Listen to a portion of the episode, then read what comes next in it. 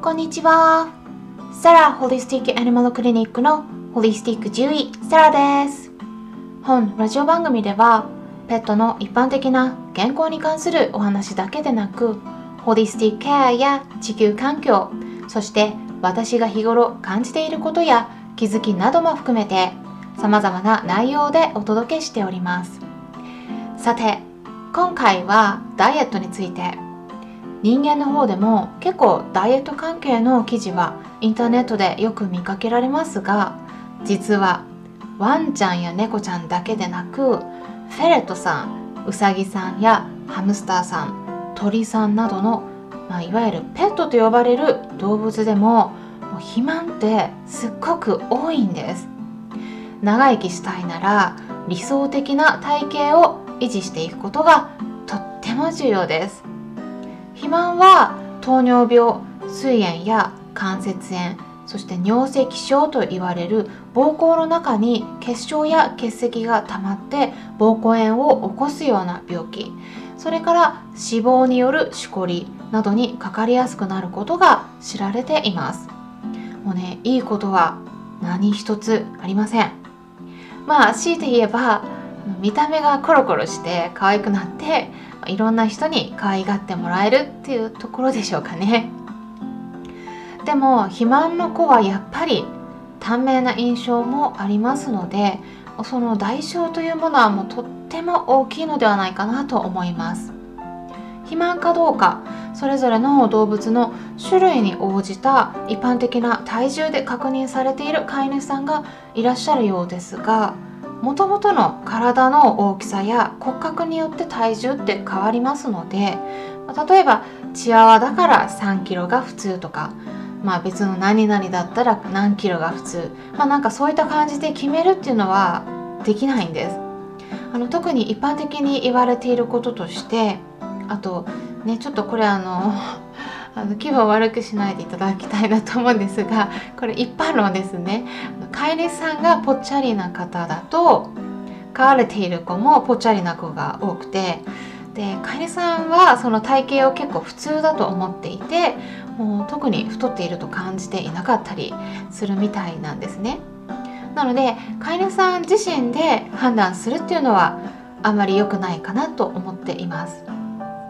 肥満かどうかはかかりつけの動物病院の先生に見てもらうのが一番いいです。で動物病院ではボディコンディションスコアといって、まあ、それぞれの頭文字を取って BCS といって体型を数値で表したりしています。例えば5段階あるうちの真ん中の3が理想体型で1と2が痩せ気味で4と5が太めになります。まあ、今はそれよりもさらに細かい分類にしていて9段階で体型が痩せているか理想的かもしくは太り気味かを評価するのが、まあ、欧米では主流になってきているんですが、まあ、私は以前この5段階の評価の方を行っていた時、まあ、5段階中のもうねあの5人も相当しないような6とか7じゃないんだろうかって思えるようなあのちょっと普通のレベルではないほどの肥満の子も見たことがあります。あのもう人間で言ったらお相撲さんよりも太っている感じでもううまく歩けないんですね。でそうなってしまうともう悪循環の始まりです。歩けないから歩かなくなってでそうなると運動不足になって筋肉も落ちてで関節も痛くなりやすくなったり血液の循環が悪くなって心臓の方にも血圧にも影響が出るということがあります。病気は予防が大事です。病気ってある程度のレベルを超えるともうね元に戻らなくなっていきます。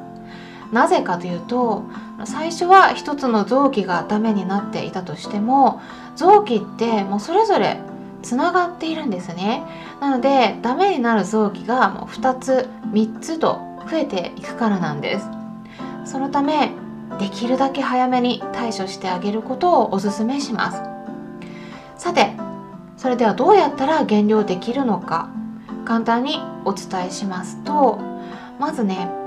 ペットフードを与えている方が多いと思いますのでそちらの対処法を3つお伝えします。でまず1つ目。おやつをできるだけ控えること。そして2つ目。与えているフードのうち5から10%を野菜やお肉にしてみること。まああの動物の種類によってねあのえっとうさぎさんとかはお肉は必要ないですけれども。あと3つ目ですね。もしくはウェットフードを多く与えていくようにすることですね。まちなみにちょっとうさぎさんについてお話ししたのでついでにお話ししますとあのうさぎさんはあの牧草がいいですね。牧草の量を増やしていってください。でまずねあの1つ目から解説していきますとあのおやつは控えた方がいいですね。うん。あのペット用のおやつってどれも高カロリーなんです。なので控えた方がいいんですがもしも簡単あの完全に控えるのがちょっと難しい場合はですねおやつをきゅうりとか人参あとは鶏のもも肉とかですねお肉を与える場合そういったできるだけ自然の食材にしていきましょう。そうするだけでカロリーをかなり減らせますし何よりも食べ物のかさが増えるので満腹感が得られます。それから2つ目与えているフードのうちの5から10%を野菜やお肉にしてみるといった点です。これも今お伝えしたのと同じような理屈になるんですがあのおやつになるかフードになるかっていう感じなんですね。であのカロリーがねやっぱり減らせるので痩せやすくなります。まあお肉をね与えると太りやすそうなイメージがあるかもしれませんがこれ実はちょっとね違っていてドライフードと比較した場合はお肉の方が圧倒的にカロリー少ないです。でペットフードには大きく分けてドライフードとウェットフードがありますが太っている子のほとんどがもうドライフードを食べています。ウェットフードや手作り食をメインにしていて極端に太るっていうのはもう結構少ないです。